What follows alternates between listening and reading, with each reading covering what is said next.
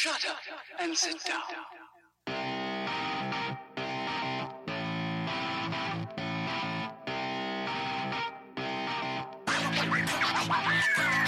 Damas y caballeros, bienvenidos al episodio número 15 de este su podcast Hablando en Serie.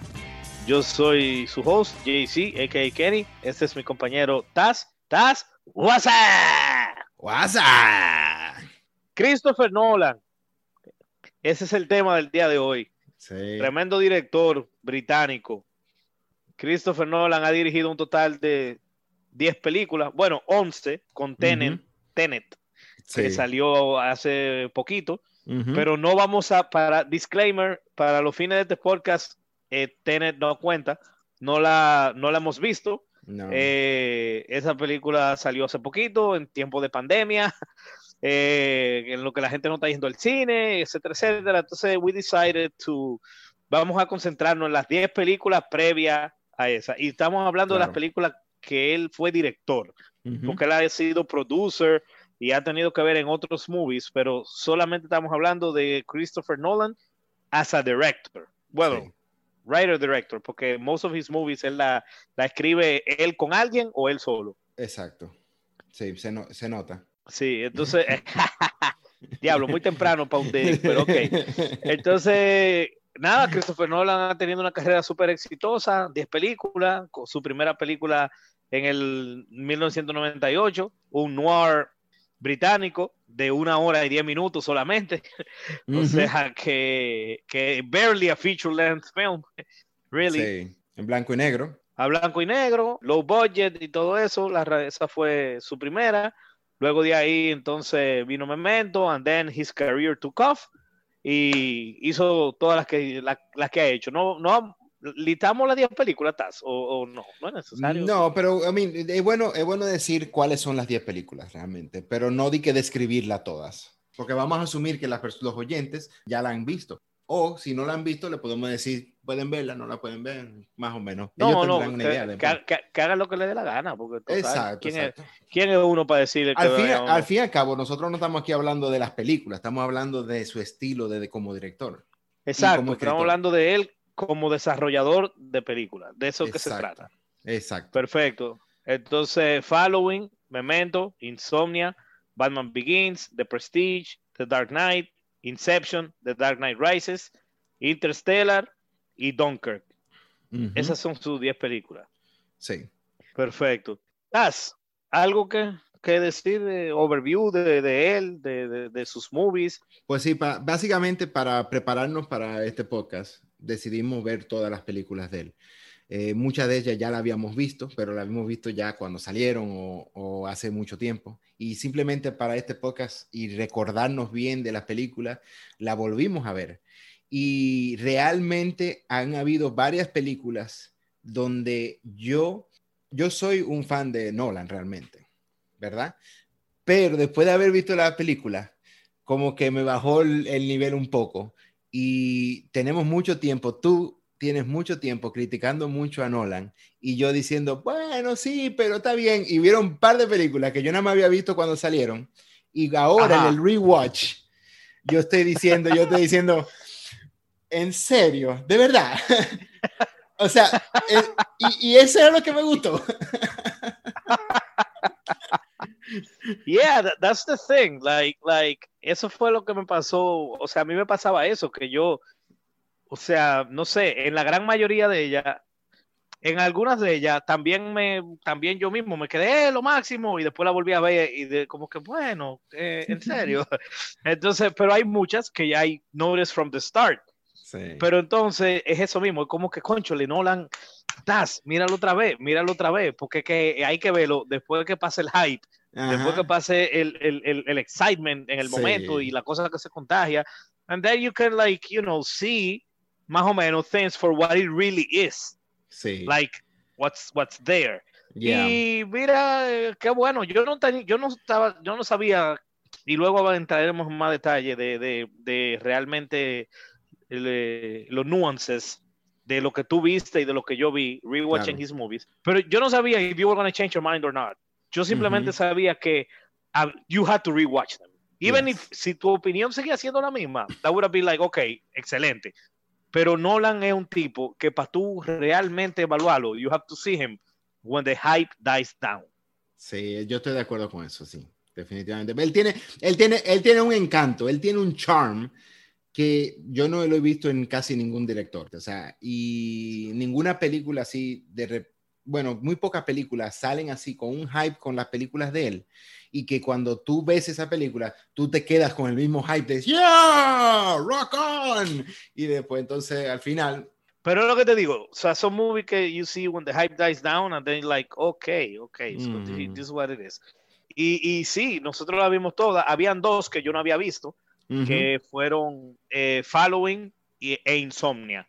sí, Those two yo nunca la había visto en mi vida y las ujú, vi por primera vez este año. Y luego vi también las otras ocho. O sea sí, que yo vi all 10 of his movies en el 2020. ujú. Total, en este año, trancado uno. Película no, no por hay un ma- tubo y siete llaves. Exacto. Entonces, eh, I'm glad I saw them all. Y some I liked. Well, most of them I liked. Some of them I didn't. Y nada, así fue. Sin embargo, el señor Christopher Nolan tiene una fanaticada. O sea, él es el, eh, eh, él es el uno de los directores, si no el director, with the most hardcore loyal fans de lo que están actualmente en, en Hollywood. I cannot, yo no puedo pensar en otro director que tenga fanáticos que sean más devoted to him or her or his her style que Nolan. Sí. O sea, Nolan, si tú hablas mal de Nolan a un fan o si tú haces una pregunta dudando o tratando de analizar algo de Nolan que tal vez no es lo mejor para sus fans, es sacrilegio. Sí. Y Nolan es un pana que fácilmente te entran a golpes si tú criticas a Nolan in certain circles. Bueno, considerando que eh, yo estoy contando con que vamos a criticar un poquito a Nolan ahora, esto va a ser bien, va, va a poner rojo los oídos de mucha gente. Sí, pero ojo, no es que uno quiere tampoco de que está, vamos a cagarnos en Christopher Nolan o lo que sea. No, we just, you know, let's just Claro. analyze him. Y, y la idea es ser completamente unbiased en estas cosas. Vamos a ser O por completamente lo menos lo más unbiased que podamos ser. lo más objetivo, porque todo el mundo al fin y al cabo es subjetivo, pero Sí. lo tenemos que trabajar de la manera más objetiva posible. Y los Sí, oyentes sí. de este podcast tienen que entender que nosotros estamos haciendo objetivos. Ahora, si los O tratando, oyentes- tratando de ser objetivos. Si, si tienen una pregunta o tienen una crítica, nada más tienen que entrar en nuestro Facebook y comentarlo y decir, hey, mira, ustedes están equivocados por tal razón. Claro, o sea, ustedes están equivocados porque él es Christopher Nolan. Y ya, Exacto, o sea, ya, ya ente- yo- nosotros entendemos que ustedes sean así. Básicamente, sí, porque mira, de verdad, Christopher Nolan es un dios para sus fans. O sea, Sí. ese pana anuncia que va a haber una película y ya todo el mundo está vuelto loco, todo el mundo la quiere ver, ya todo el mundo dice quién. It doesn't matter if the movie is good, great, mediocre or bad. O sea, sus fans la defienden con uña y diente. O sea, una cosa impresionante. Sí. Es tan así, que ese señor, yo entré a Internet Movie Database, Ujú. que it's a It's a site based, eh, tienen su top 250 movies of all time, Sí. pero es básicamente un popularity contest, really. O sea, Ujú.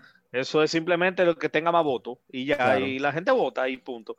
¿Qué pasa? Ujú. Que como esto no lo estamos viendo ahora mismo, estamos hablando de Nolan, es un dios para sus fanáticos, pues entonces no lo estamos viendo desde el punto de vista crítico, sino desde el punto de vista de los fanáticos. Claro. Y ese señor tiene, de las 100 mejores películas de todos los tiempos, él tiene 6 en el Ajá. Internet Movie Database. O sea, 6. Y no solamente eso. Ese señor, en, los, en las mejores 50 películas, ¿ustedes saben cuántas películas salen al año? Y en esa lista son películas no solamente de Hollywood, ahí está Japón, ahí está Francia, ahí está España, o sea, Exacto. movies del mundo entero. Y ese Ay. señor tiene cuatro de las 50 mejores películas de todos los tiempos, según los fanáticos de Sí. Internet Movie Database. Cuatro son de Christopher Nolan. Eh, yo casi me caigo para atrás. ¿Cómo así? bueno, que O sea, imagínate. o ¿cómo así? Increíble. Eh, entonces, claro, él tiene un estilo bastante peculiar y obviamente un estilo que gusta mucho, porque Sí. mira así, pero Taz, o sea, él tiene, un, él tiene una película en el puesto número 46, tiene una en el puesto número 29, Interstellar, es la película, la, la vigésimo novena mejor película de todos los tiempos. Interstellar. Interstellar. No es verdad que solamente hay 28 películas mejores que Interstellar. Entonces, tiene Inception de decimotercera. O sea, la, o sea, 13. Inception. Sí. A mí me encanta Inception y la volví a ver en estos días. Sí, está sí, muy sí. chévere. Inception es muy- Pero, muy pero, pero de ahí a que la, la- de, de que solamente hay 12 películas mejor que Inception, eh, o sea, no. Eh, eh, no, no. Entonces, tiene una película posicionada como número 4. O sea, Christopher Nolan tiene, según Internet Movie Database, la cuarta mejor película de la historia. Sí. Y turns out que ni siquiera es de sus tres mejores películas la que está ahí, en mi opinión. Claro, claro, obviamente. O sea, o sea, no, o sea, The Dark Knight, that's The Dark Knight. Vale. Solamente, según Internet Movie Database, solamente Shawshank Redemption, El Padrino Ujú. 1 y El Padrino 2, porque Sí. solamente hay dos, Claro. son las únicas películas que son mejores que The Dark Knight, según Internet Movie Da- Database. Sí. O sea, eso es suficiente para quemar ese website. Bueno, imagínate. En o sea, serio, mejor que 12 Angry Men, que, que Matrix, que One Flew Over the Cuckoo's Nest. 12 Angry Men, sí, Silence, Silence of the, of the Lambs, de, de Matrix, o sea, eh, eh, todo eso, no, no, no importa. O sea, eh, The Dark Knight es mejor que todo eso, según Mm. Internet Movie Database. ¿Por qué? Porque Christopher Nolan es un dios para su fanático. Sí. El asunto con Dark Knight, en mi opinión, es que, o sea, no es que es mala, pero Para nada. no, pero es una de las películas más overrated que existen. Podemos entrar en detalle un, un poquito de eso. Yo difiero contigo. Yo no creo que es una de las películas más overrated que hay. Yo creo que hands down y no y, y ni siquiera cerca es la película más overrated de la historia. All right. O sea, it's not one off, it's the most overrated movie of all time. y, y un disclaimer para, para los listeners, overrated no significa mala. Claro, claro, definitivamente. Mala es una cosa y overrated es simplemente que está rankeada o reconocida. eh, lo que sea que esté overrated es porque está rankeado y reconocido mejor de lo que es. A veces Ujú. sí pega que algo que es malo y lo reconocen bueno está overrated, pero most of the time algo overrated no es que es malo. En el caso No. de Dark Knight, it's an entertaining movie, it's an Yes, engaging movie, full of plot holes, yes, full of uh, one of the most anticlimactic endings of all time. sí. Doesn't even make sense ese ending. No, La película nada. entera, o sea, el, el, el, el guasón dando carpeta, yo no, o sea, uno de los villanos que más carpeta ha dado en una película en la historia, un pana que se salvaba y se salía de todas las situaciones, lo agarraron como tres veces en la película y de repente, ¿cómo es que le ganan? Batman lo agarra. O sea, pero lo agarró 80 veces antes y él Sí. siempre se escapaba así porque tenía plan para todo y para eso no. O sea, simplemente Batman lo, lo tiró por un coso, por, por el edificio y si lo tira y lo mata, then, then I'm like, okay, that makes sense. Pero no, él lo tira y lo salva Para poder tener una conversación filosófica de que de, de por qué Sí. Batman no mata después de que en Begins mató más gente que el diablo, Sí, claro. pero aquí no. Entonces, es resu- ok, ya tuvimos la conversación. Pues mira, estos son los policías que ya ellos te agarraron antes y tú te le Sí. escapaste como tres veces. Pues Sí. te voy a dejar con ellos otra vez para ir a resolver el vaina con Gordon para que la película quede ambigua. Uh, Ajá. o sea, yeah. The Dark Knight, i- i- again, it's, a, it's, it's an enjoyable movie. Sí. It has good performances, porque eso Yes. sí tiene Christopher Nolan, que le doy props, que Ujú. la gran mayoría de los actores que trabajan con él actúan bien. Sí, claro. Que eso es algo que no mucho, o sea, porque director, you also have to direct actors. Sí, claro. And he knows how to do that, definitivamente. O sea, es muy raro ver una mala actuación de Ujú. un personaje, de un actor importante en una Sí. película de Nolan. Es muy raro. Claro. O sea, props to him. He knows how to direct his actors. So, the performances are good y toda la vaina. Pero, pero coño, Taz. O sea, yo estaba loco porque tuviera The Dark Knight, porque yo te Sí. digo, I De- remember que you remembered it as Sí. being amazing. Y yo Sí. sé que la película tenía unos holes del carajo. And I Exacto. needed you to see it después que bajara el hype. ¿Qué te pareció Dark Knight en, en- en este sea, rewatch? eh, eh, Curiosamente, esa fue la, la última película que yo hice el rewatch y me sorprendió bastante, porque sí, a mí me gustó mucho. Yo sí había reconocido, después de, que había- de haberla visto la primera vez, que yo sí había reconocido varios de los plot holes, principalmente con el Guasón, porque con todo y todo, el Guasón es un walking plot hole en, toda la, en, todas las, Sí, en todos los medios que él anda, el Guasón siempre es un plot hole, definitivamente, porque que por alguna razón todo el mundo que escribe el Guasón lo escribe de una manera donde él es demasiado monstruo y rompe la historia que está trabajando. Muy pocas Sí, historias lo manejan bien al Guasón. he- he's not even a, a character, él es como un, un, un walking plot device, más que otra cosa. Exacto, y, y Yeah. eso, y eso siempre ha sido rarísimo. Y, pero yo me di cuenta de, de muchas cosas que pasaban en esta película con respeto, no solamente con el guasón, sino como que con las decisiones de que toman. Y de repente, en the very end of the movie, ellos empiezan a hablar de, de el argumento que tenía eh, Harvey Dent con Commissioner Gordon y estaban hablando de que yo tenía razón, tú tenías que haberme hecho caso a mí, no sé qué cosa. Y yo me digo, espérate, pero Gordon siempre te hizo caso, ustedes siempre estaban a, la par, yo no vi, yo no veo la disyuntiva, o sea, ustedes están creando un conflicto sin que no había, entonces, what is it? Entonces, a mí se me había olvidado que, o sea, yo estaba tan metido en la película que yo pensaba que ese conflicto existía, pero rewatching it, tú te das cuenta de que ese conflicto nunca existía, ellos nunca habían estado No. en pleito, en Y desacuerdo. la escena, la escena en el, en el, en el hospital, así como él de repente, con todo su maquillaje y toda su vaina, y ese frame tan grande así, que Sí. haciéndose pasar por una enfermera mujer, eh, Lo, y, lo y que nadie que- se dio cuenta.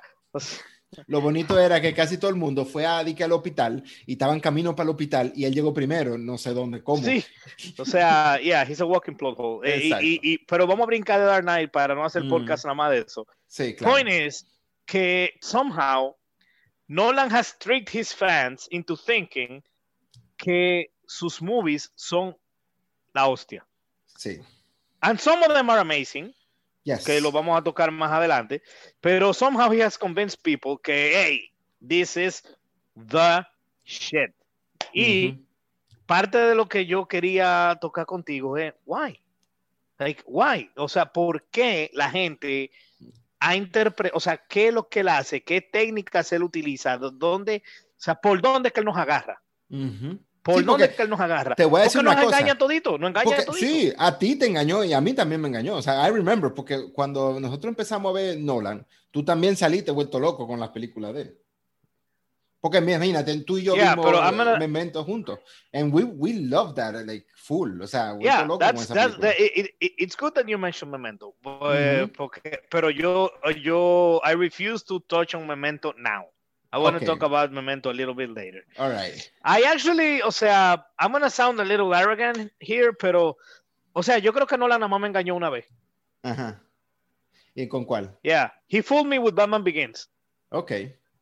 Con, es- con eso fue que he absolutely fooled me con Batman Begins. Sí. Eh, Batman Begins, eh, doing the rewatch now, me di Sí. cuenta que the first hour of the movie is amazing yes. y and then the movie is not.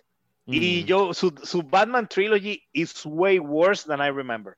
O sea, no son malas, sí. aunque The Dark Knight Rises, si alguien dice que es mala, yo no lo voy a pelear. Porque The Dark Knight Rises, eh, eh, o sea, los plazos del Dark Knight Sí. no dan ni hoyo- ni hoyito del Dark Knight Rises. O sea, Sí, Dark Knight no. Rises es una vaina donde todo es forzado. O sea, lo de Bane con el avión pasó nada más para que se vea heavy. Exacto. Porque de verdad que ni siquiera te tuvo que ver con la historia. Nada más como que miren qué Ujú. cool Bane. Sí. Como que estaba, o sea, The Dark Knight Rises, los characters de Nolan, estar posturing pretty much. O sea, es una cosa del otro mundo. Pero nada, el punto es que Batman Begins, I always thought was the best Batman out there, the best Ajá. Batman movie. And this is including the Michael Keaton Batman y todo eso. Sí. I still think Batman Begins is the best Batman movie. Porque Okay. I insist que Michael Keaton was horribly cast as Bruce Wayne. Ok. Yeah. Pero la realidad es que Batman Begins is nowhere near as good as I remembered it being. Y es precisamente porque comienza de una forma con el nivel de realism y toda la cosa que sé yo quién. But then it turns into a Batman movie. And Batman Ah, is yeah. probably the most unrealistic superhero out there. Sí. ¿Por qué? Porque los escritores de Batman, ya sea cómics, ya sea eh, cartoons, lo que sea, están en esta, tienen esta impresión de que, de, que, de que Batman es el superhéroe más realista. Sí. Y entonces como te lo quieren vender como el pues, superhéroe más realista, y al final él se sale con la suya, él queda como el menos realista. Porque los otros tienen una excusa. Superman Sí. tiene la excusa de que es de Krypton. Flash tiene la excusa de que he's super fast and he's not Yeah. caught. O sea, todo es, eh, Captain America tiene la excusa del Super Soldier Serum y de que es patriota. Like everyone Sí. has, eh, eh, Thor tiene la excusa de que he's, a, he- he's a, eh, an Asgardian god. Like todos tienen una excusa. Pero si Batman fuera realista, él tuviera, él tuviera preso. Mm, O sea, Batman en el mundo real tuviera preso. sí. Entonces, entonces tratar de poner a Batman como personaje, as a realistic character, pero que termina saliéndose con la de él y termina saving the day y no termina preso, ni gang raped, ni nada de eso, makes him not realistic. Porque tú estás poniéndole en la cara a la gente de que él es realista. No, he's not. ¿Entiendes? Entonces, Nolan comenzó con un nivel de realismo while he was becoming Batman, que Ujú. para mí fue genial. But then when he turns into Batman, ahí entra el superhero thing y cambia la película por completo. Which is not totally Nolan's fault. O sea, tenemos Yeah. que reconocer que es la esencia del personaje de Batman. O sea, el personaje de Batman es un personaje que se presta Claro. para esos, esos disparates. ¿Tú me entiendes? Sí, o sea sí, que sí. ahí yo no le echo la culpa a Nolan, pero still, y eso es lo que yo quiero que hagamos un subway. He fooled me anyway Claro. into thinking que mantuvo el realismo. Ujú. And he didn't. O sea, tuvo que pasar que nueve años sin yo ver Batman Begins Sí. a verla de nuevo para darme cuenta, ven acá, pero no es ni una onza de realidad como yo pensaba, porque el praise de su Batman Trilogy es que the most realistic super... Hay gente que decía que The Dark Knight era un crime film Ujú. en el que Batman salía. Sí. Y Sí, eso verdad. es lo que mucha gente cree. Nosotros tenemos amigos que decían eso. Yo Claro. mismo, la primera vez que la vi, decía eso. Me- Yo decía, si tú quitas el Joker, es un crime film. Sí. Si tú quitas el- Pero tú sabes que aún quitando el Joker, ningún crime film, nada, son comic book movies. Lo único que tienen un palette azul y son oscuras. Exacto, definitivamente. O sea, y no, y es lo mismo que tú dices, o sea, el primero half, ahí sí tú podrías decir que es un crime film, el primero half. Pero de Batman dices. Begins. De no Batman otras. Begins. No, no, claro, de. Batman Begins. Eh, sacamos la primera mitad de Batman Begins y ahí sí tú puedes ver como el pleito con lo mafioso y el lío que él tiene y lo de la novia, etcétera, etcétera. está bien. Ajá, ajá. Pero después ya es Batman, un Batman comic book eh, superhero movie. That's it. Exactamente. Entonces, ¿qué pasa? ¿Cómo- how did he do that? How did he get us? I mean, again, yo, yo lo reconocí ahí y ya cuando lo vi en sus otras películas, ya yo estaba como que, eh, no, espérate, o sea, sí, son buenas, pero bájale un ching. Exacto. Y yo, yo, yo no sé qué piensas tú, pero para mí es que Christopher Nolan is style over substance. Sí. That's what he is. Pero él es un master in style. Why? Porque hay muchos directores o escritores o lo que tú quieras. Bueno, te puedo Sí. mencionar como M. Night Shyamalan, que también es un director de style, pero Sí. no lo aman. Hay muchas veces que no lo hace bien. Eh, exacto. Y unos escritores de cómics como Grant Morrison o tigres Ujú. así, que, que son style over substance. O sea, que hacen una Sí. cosa tan, tan, tan cool, pero que cuando tú lo piensas un poquito, ni siquiera te tienes que irte deep, tú te das cuenta que there was nothing there. ¿Tú me Ujú. entiendes? Pero entonces, esos tigres, tú te das cuenta que ellos son style over substance. O sea, Sí. que M. Night Shyamalan no engaña a nadie. No, claro. que exacto, hay tigres que son style over substance, como Robert Rodríguez, ya tú dijiste Night Shyamalan, Ujú, hay más tigres así, pero tú lo sabes, ujú. ¿entiendes? Tú lo sabes. El, donde Christopher Nolan es un maestro, y ahí es donde, y esa es la razón por la cual él tiene seis películas en el top 100 de IMDb, y esa es la razón por la cual él es un dios para los fanáticos. Él es un monstruo en que él disfraza ese style como si fuera substance. O sea, todos los te está vendiendo y tú crees que él te está dando substance porque Sí. él lo disfraza. O sea, e- e- él disfraza style que parece substance. No sé si me explico bien. Sí, Si no me estoy te- explicando bien, tú, tú, o si tú me, eh, me, me- tú me, me co- ¿me entiendes?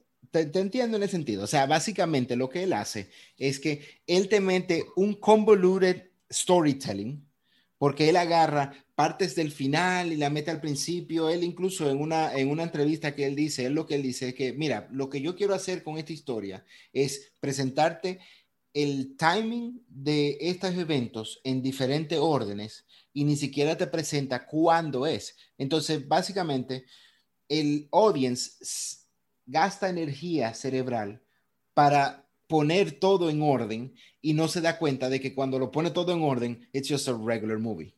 Exacto, exactamente, exactamente. Entonces, él, él la, él la fracciona para que tú te la encuentres más inteligente de lo que realmente era. Exacto. ¿Entiendes? Ujú, Porque sí. si tú la pones en orden, Ujú. entonces es una cosa normal. Entonces tú dices, entonces, ¿por qué tú no lo hiciste? O sea, most of the time he does that, it's a gimmick. Sí, O sea, él no lo hace porque la historia lo demanda. Él no lo hace en la mayoría de los casos, repito, porque Sí. hay uno en particular que está genial, en mi Sí. opinión. Pero, exacto, como tú dices, él lo fracciona así, porque, eh, pero es simplemente para que se vea complicado, o complicado Ujú. no, complejo, complejo, se esa es vea la palabra. complejo. Y ahí es que voy, o sea, he's, he's style over substance, but he's um, the master, not a master, the master Ujú, en disfrazarte ese style que tú Sí. crees que es sustancia. Claro. Es increíble él en eso. Y eso lo ha hecho en todas sus películas. Lo hizo en Inception. Inception es overly complicated sin necesidad. Claro. O sea, muy chévere la película y el concepto está muy cool. O sea, eh, y toda esa cosa. Y, y- pero él lo complica más de la cuenta para que tú eh, te quedes, wow. O sea, no hay Sí. necesidad con, el, eh, con poner el final ambiguo de Inception, de que, que el Exacto. tótem dando vuelta, flaquea un ching y lo corta. O sea, él lo hizo Exacto. nada más para que la gente hable. Y Exacto. funcionó, porque la gente no se Claro. calla con eso.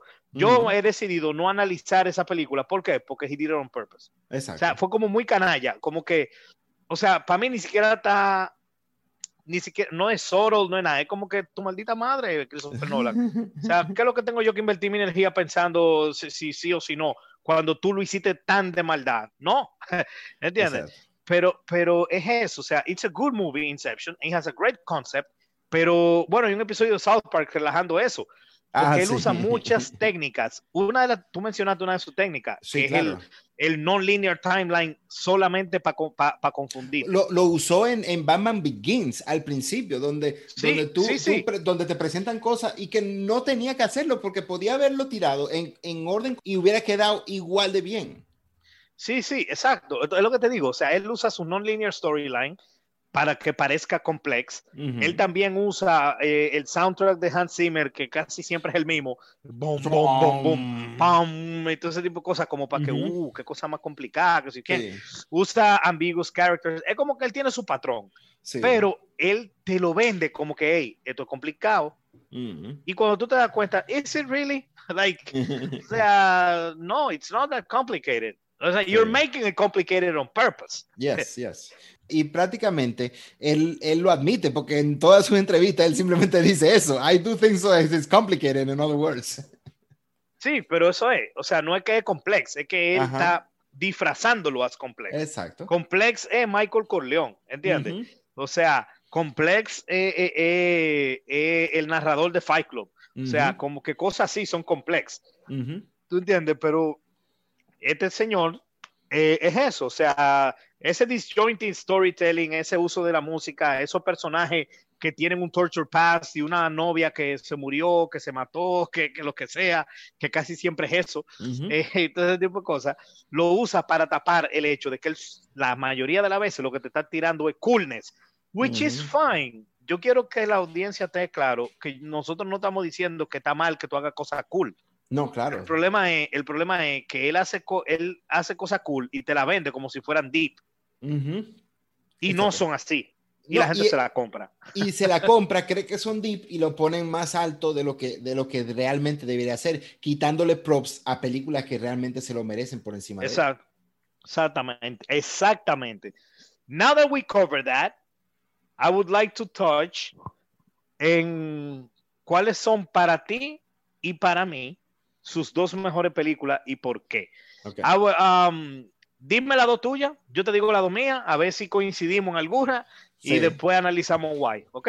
Ok, vamos a hacer Para- eso. let me go first. Eh, ok, está bien. Vamos. Para mí sus dos mejores películas Ajá. son Memento y The Prestige. Ok, ok, por lo menos diferimos en una.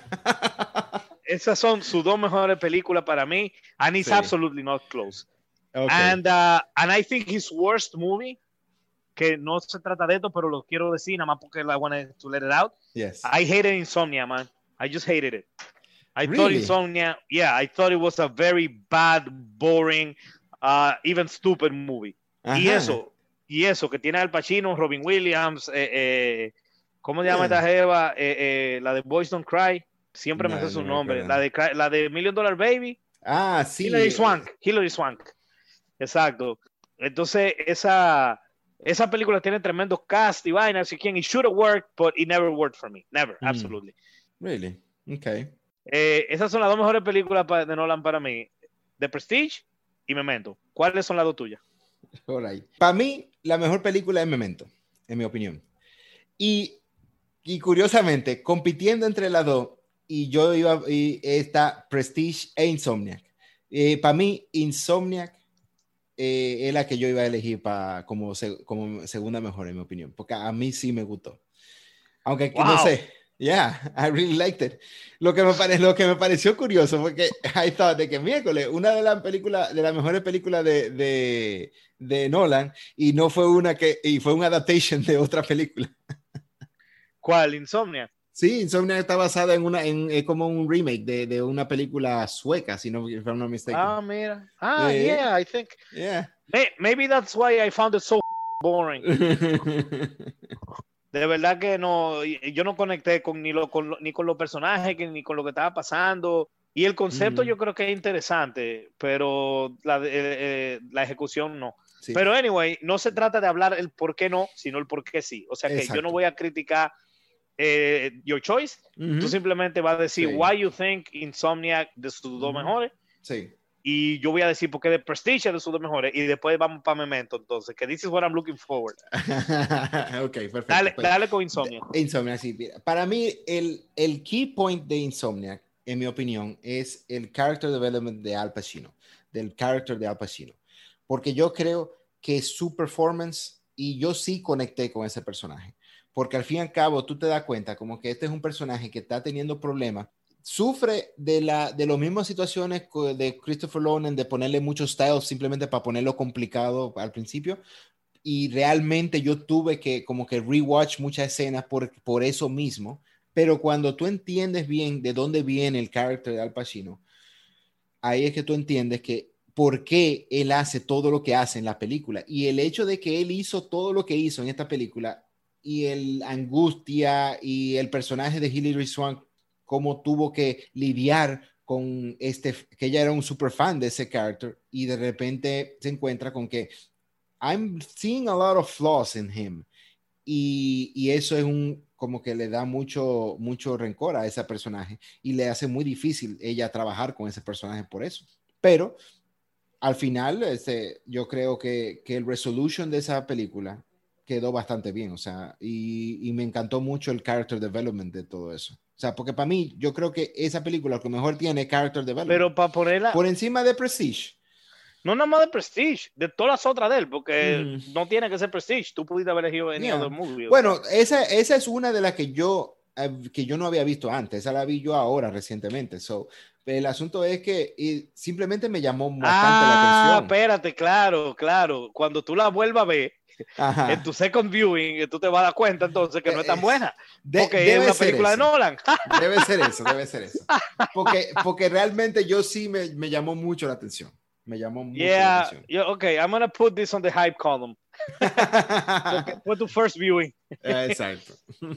All right, so para mí The Prestige, um, yo no sé cuál es mejor entre Prestige y Memento. O sea, a diferencia de ti, Mm. que tú sí estás claro que Memento es la mejor. Sí. Yo no sé cuál es mejor entre Prestige y Memento. I think Prestige is brilliant. I think the non-linear storytelling en esa película works perfectly en Ujú. esa en, en Prestige. I don't think Sí. que it doesn't feel like a gimmick. Eh, ¿Por no lo- qué? Él no lo usa tanto en esa. El non-linear storytelling no lo usa casi en el Prestige. Él lo usa mucho. sí. Tiene, no, tiene su, su partecita, pero no es que tan on your face como las otras.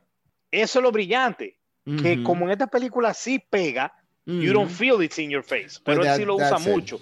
That's Él it. sí lo usa mucho, pero es orgánico, o sea, pega. Ujú. ¿Por qué? Por todo lo que está pasando. Sí. Porque this is a this is a big reveal movie. O sea, Ajá, it's a claro. movie that that that has a big many big reveals. ¿Entiendes? No es una película donde el reveal es para que tú te sorprendas, tipo tipo Inception. Sí, ¿Entiendes? claro. No es una película donde, donde él te está poniendo un reveal porque, porque él quiere que tenga un reveal. Mm. O sea, es una película donde el reveal, los reveals, perdón, son parte de la película. No sé si me bueno, explico it's bien. a prestige. The prestige is the reveals. Entonces, that's it. It's Yeah, defined in the title of the movie. Exactamente, exactamente. Entonces, So, es lo que te yeah. digo, como que en esta película eso no, no está en tu cara para ti, porque Ajá. como es orgánico, Sí. eh, it, it goes, it, it blends with the movie. It makes the movie work. ¿Entiendes? ¿Qué me encanta de esa película? Me encanta que esa película, además de que yo siento que sí hay character development, siento que los lo, lo, lo reveals, los twists, they work perfectly y toda la cosa. The movie is actually about a theme. Like, Ujú. the movie is about obsession. Sí. O sea, y, y, y, y es como que the theme of obsession takes over the movie. Yes. Ese theme pesa más que los personajes, Ujú. que el plot, que las acciones, Sí. toda la vaina. O sea, the theme takes over the movie in a way de que nobody can escape from it Yes. Exacto. dentro de la película. Entonces, lo que están haciendo los personajes no se siente forzado, tú te lo crees. ¿Por qué? Porque el obsession blinds you, and it blinded them. Y algunos Ujú. de ellos están obsesos por una cosa, otros están por otra, y otros pagan el precio Ujú. porque hay alguien que está obsessed. Sí. O sea, ahí hay personajes que no tienen un obsession, pero porque están Relacionado. mezclado, direct, mezclado directamente con these obsessed characters, They suffer consequences Yes. because of that. Y ese, esa película para mí, o sea, para mí works in all levels. Costume design, special effects, eh, characters, acting, plot, twist, reasons for things happening, que no Sí. parece que pasan just because, sino Yes. que, que tienen un story reason. And at the end of the day, you, he's exploring that theme con todo eso que yo mencioné. It makes, it makes it a brilliant movie, in my humble opinion. Yes. Sin embargo, eh, Memento es una fucking joya. Y antes que tú me digas para ti eh, el por qué, eh, para ti es la mejor. Yo tengo muchos años. Yo la vi way, when I was back, way back in college, Yes. like 2002, I think. O sea, la película tenía como un año que había salido. así. Ujú. Y I loved it. Ah, uno compra el DVD, la vaina, así que la vi a couple of years later de nuevo, ah, qué chula, que quién. Pero más nunca la volví a ver. Y pasan los años y yo leí a Roger Ebert cuando él estaba vivo, a de su, su análisis de la película, su critique, su vaina. Y él está diciendo como que la película nada más funciona because it's non-linear. Que la película nada más llama la atención porque no es non-linear Ok. y que el non-linear no era necesario en esa película y que lo que nosotros estábamos diciendo hace un ratico, Sí. de que él usa toda esa cosa para brillar, Ajá. básicamente Roger Ebert dijo que Memento eh, hubiese funcionado igual o mejor si la hace lineal y que él hizo eso nada más para brillar, un tra- tactic to stand out. Ok. Y eh, será porque yo era más maduro en ese momento, mamalio, whatever, yo permití que me afectara ese eh, comentario de este crítico de Ajá. cine que sabe más que yo, y Ajá. como que it started festering in my brain y Sí. pasaron más de 10 años donde hasta, hasta hace poco yo te decía convencido que Sí. Memento no era tan buena nada porque Sí. el, eh, eh, ese fue un gimmick para que brille y que no necesariamente le- le pegaba con la película. Yes. I see where this Y is yo- going. Exacto, él me Roger Ebert me convenció y, y Roger Ebert y el tiempo, porque pasaron como Sí. 15 años sin yo ver esa película Claro. o algo así. Entonces yo voy a ver Memento porque estamos haciendo research de Nolan, pero yo estoy convencido de que, bueno, Memento, I mean, yo sé que va a estar bien actuada y vaina, pero Nolan forzando la vaina como siempre. Sí. Loco, cuando yo vi Memento ahora, yo me quedé, pero Roger Ebert estaba en droga Sí. y yo era un maldito idiota que le hice caso. Sí. O sea, the movie, the movie doesn't work si tú la haces lineal. Para nada. Pero no, pero no es porque él lo fragmentó porque sí. Por ejemplo, y excúsenme ustedes que voy a hacer sacrilegio para muchas personas, porque hay Ajá. otro dios en Hollywood que se llama Quentin Tarantino, Ah, sí. que he does no wrong para mucha gente y jejeje, I disagree. Bueno. El asunto es que su masterpiece para most people, que es Pulp Fiction, Ujú. Pulp Fiction, si tú la pones, o sea, él la fraccionó nada más para fraccionarla. Sí, Es así, no tiene ningún motivo, razón, vaina para fraccionarla, nada más que él quería brillar. claro. Tú la cuentas en línea y la película funciona, pero no brilla. porque lo que brilla es el gimmick. En Exacto. este caso de Memento no es un gimmick. O sea, it has a character reason for happening this way. Exacto. Entonces, además de que él estaba teniendo dos timelines al mismo tiempo, un timeline que goes forward Sí. y un timeline que goes backwards. Exacto. And somewhere along the movie, near the end of the movie, él conecta los dos timelines. ¿Y qué es lo que pasa con Memento? Why does it work? Bueno, una razón es lo que acabo de decir, de que él no lo está haciendo que salteado a lo loco. Él tiene dos timelines bien claros. Sí. El timeline para atrás y el timeline para adelante. sí. Y otra cosa es que this is the brilliance of the movie. ¿Y por qué no funcionaría si la hubiese hecho en orden cronológico solamente, para adelante? Ajá. Es que nosotros, the audience, no sabemos lo que está pasando, pero el main character tampoco. Exacto. Entonces nosotros estamos aprendiendo como él está aprendiendo. Ajá. Si te la ponen en línea, ese efecto se pierde, Claro. porque lo que nosotros sabemos es lo que él sabe y lo que Sí. nosotros no sabemos que queremos averiguar, él lo está averiguando porque él tampoco lo sabe. No, y además, o sea, tú tienes el aspecto que esto yo creo que ni siquiera, o sea, yo no me había dado cuenta hasta ahorita, es el final de la película realmente está en, si tú lo pones en secuencia lineal, el final final, el review, está en el mismo centro. Por lo Claro, tanto, por lo claro. tanto, ese es el final de la película y por eso está al final de la película después de no estar secuencial. Y claro, porque al fin y al cabo, el hecho de que, de que él matara al policía al principio, ¿verdad? el que creemos que el policía. Al we don't que- really know what's going Yeah, we on. don't even know if he's a cop. I think he is a cop in the end. Pero I think, el- I el- think so too, but we don't know. Yeah, pero el punto, el punto es que ese fue el, el- en la película empieza él matando al personaje. Cuando tú lo pones lineal, con eso termina. Pero that's not in, that's not the interesting part about the movie. The interesting part about the movie son dos cosas, lo que tú dices, es el hecho de, un, de uno no saber lo que, o sea, de uno experimentar el, este universo de la misma forma que el personaje principal. Esa es una. Y la otra parte es por qué él está motivado a hacer todo eso. Y eso te lo presentan en el mismo centro. Exacto, exactamente, porque donde él comienza hasta donde él termina, eh, Ujú. es como halfway through, que él se da cuenta de todo y después se lo olvida, claro. Claro. Lo brillante es en la parte donde sale la foto, Guy Pierce enseñando su tatuaje de que, hey, lo logramos así sin camisa. Y tú dices, Ajá. pero that's not the guy I've been knowing. Y después te presenta que él se cambió la ropa, él se puso una ropa diferente. Y entonces todo el mundo hace referencia de la ropa que él se pone. Y Yeah, eso es I algo mean, the- clave. La- entonces, yeah, the movie is, so the movie wouldn't have worked sin, sin ese gimmick, pero es lo mismo, no es que él está tampoco, no es que él está como Pulp Fiction o como las otras películas de Nolan, que están salteando escenas eh, fuera de orden para que tú seas un rompecabezas. No, él tiene dos timelines, el timeline para adelante y el timeline para atrás.